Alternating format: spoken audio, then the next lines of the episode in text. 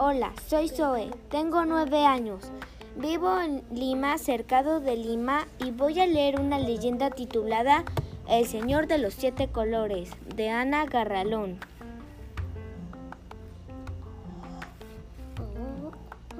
Pues, Señor, cuentan los que vieron que hace mucho tiempo el arco iris era un señor muy pobre, tan pobre que no tenía ni ropa para ponerse.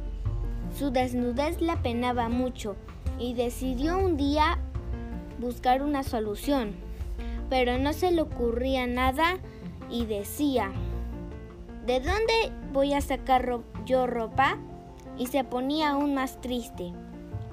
Un día brilló en el cielo un gran relámpago y el Señor decidió ir a visitarle.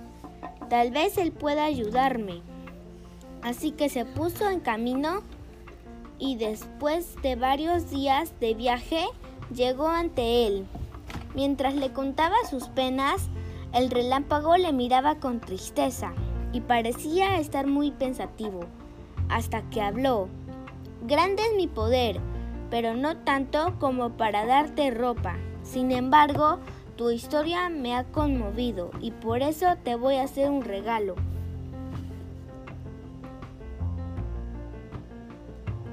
Y siguió hablando. Te voy a dar estos siete colores.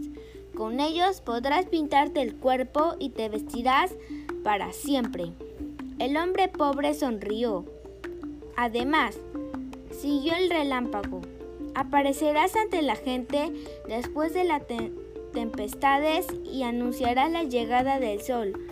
La gente te querrá y te mirará con asombro.